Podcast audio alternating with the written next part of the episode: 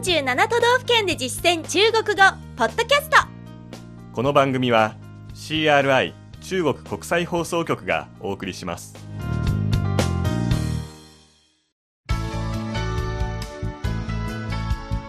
大家好。皆さんこんばんは。47都道府県で実践中国語第89課です。ご案内は私張井関と。梅田健です。この講座では日本の都道府県をテーマに中国人との実践会話を学んでいきます。今月は滋賀県の魅力を中国語で紹介する内容を勉強してきました。今日はその総合復習です。まずは86課滋賀の基本情報です。ワンポイント知識は指という字を書く指指という単語の動詞としての使い方でした。何かを指すという意味で使う場合が多く具体的に指す人や物などを指の後ろに置きます。この他には方向、欠点、問題、やり方などを指し示す、指摘する、指示するという意味も表すことができます。よく、指出、指出、出るという字ですね。この組み合わせを使います。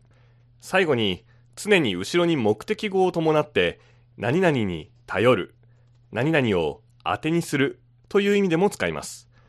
この場合はよく、望むという字を後ろにつけて、G1、G1 という組み合わせを用います。本文では最初の指すという意味で使われていました。何を指していたのか早速振り返ってみましょう。中国語の後に日本語訳をつけます。没想到这里离京都这么近。思いもよりませんでした。ここが京都とこんなに近いなんて。对。大京区域在滋贺县里，离京都最近。そうです。大津エリアは滋賀県内で京都と一番近いです。一共有几个区域？合わせていくつのエリアがありますか？七个。这是地图。7つ。これが地図です。有湖南和湖北。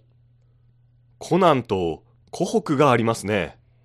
跟中国的省份名字一样。中国の省と同じ名前です。这里的湖指琵琶湖。中国的呢？ここで言う湖は琵琶湖を指しますが、中国の場合は？指洞庭湖。洞庭湖のことです。では、中国語だけの音声を流します。没想到这里离京都这么近。对，大京区域在滋贺县里，离京都最近。一共有几个区域？七个，这是地图。有湖南和湖北，跟中国的省份名字一样。这里的湖指琵琶湖，中国的呢？指洞庭湖。以上が第86課の内容でした。続く第87課は滋賀のグルメを紹介する内容。ワンポイント知識は問いかけの問うという字の簡体字に世界のせと書く問世、問世の意味と使い方でした。よく動詞として新製品や新しい著作などが世に出る、お披露目される、出版される、発表されると表すときに使います。本文ではある市が特有のグルメがウェンシーしたつまり、ある食べ物が誕生したと描写するときに使っていました。振り返って確認してみましょう。吃早飯了吗？朝ごはんは食べましたか？起晚了。没来得及。起きるのが遅くて間に合いませんでした。那你尝一尝这个面包吧。なら、このパンを試してみてください。沙拉面包。サラダパン？这是滋贺特有的面包。これは滋賀特有のパンで、一九五一年问世的1951年に誕生しました。第一次见初めて見ます。滋贺还有什么特产？滋賀には他にどんな特産品がありますか？琵琶湖的鳟鱼，生吃、盐烤都好吃。ビワマス。刺身も塩焼きも美味しいですよ。では、中国語だけの音声を聞いてください。吃早饭了吗？起晚了，没来得及。那你尝一尝这个面包吧。沙拉面包，这是滋贺特有的面包，一九五一年问世的。第一次见。滋贺还有什么特产？琵琶湖的鳟鱼，生吃、盐烤都好吃？以上が第87課の内容でした。第88課では滋賀の観光スポットを紹介しました。ワンポイント知識は涼しいという字の簡体字、涼、涼の形容詞としての使い方でした。気候、季節、場所などの気温が低く、薄寒い、ひんやりしているという状態。また、お水、お茶、料理などの温度が低く、冷えている、冷めていることも形容できます。本文では、天気が冷え込んできたと表すときに、天气有些凉了。天气有些凉了。と使いました。どこで登場するでしょうか確認してみましょう。最近、去哪里玩了吗？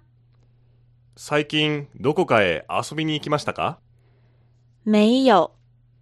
天气有些凉了。いいえ、天気が少し冷え込んできたので。有什么室内景点吗？何か屋内の観光スポットはありますか？琵琶湖博物館琵琶湖博物館是日本最大的淡水生物水族館日本最大級の淡水生物の水族館です。感觉不错。いい感じですね。或者去体验舞剑。あるいは剣舞の体験。还有去烧陶窑、做陶艺。あと、穴窯へ行って陶芸をするのもいいですよ。日文听不懂。受影響吗日本語がわからないと影響がありますか？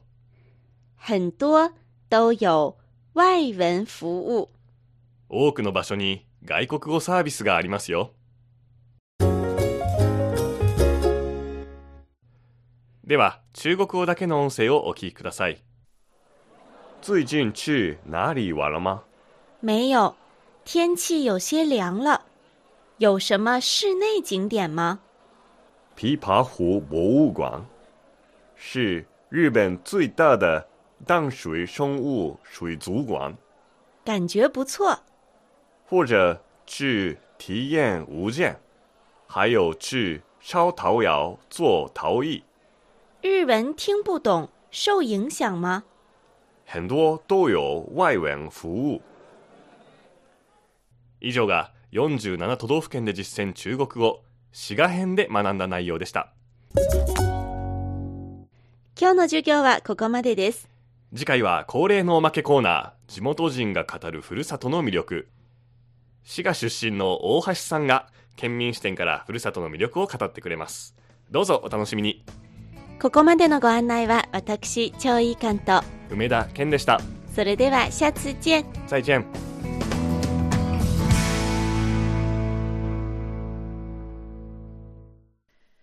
CRI 中国国際放送局の語学番組をお聞きいただきありがとうございます。レッスンの本文やポイントは CRI のホームページでご覧いただけます。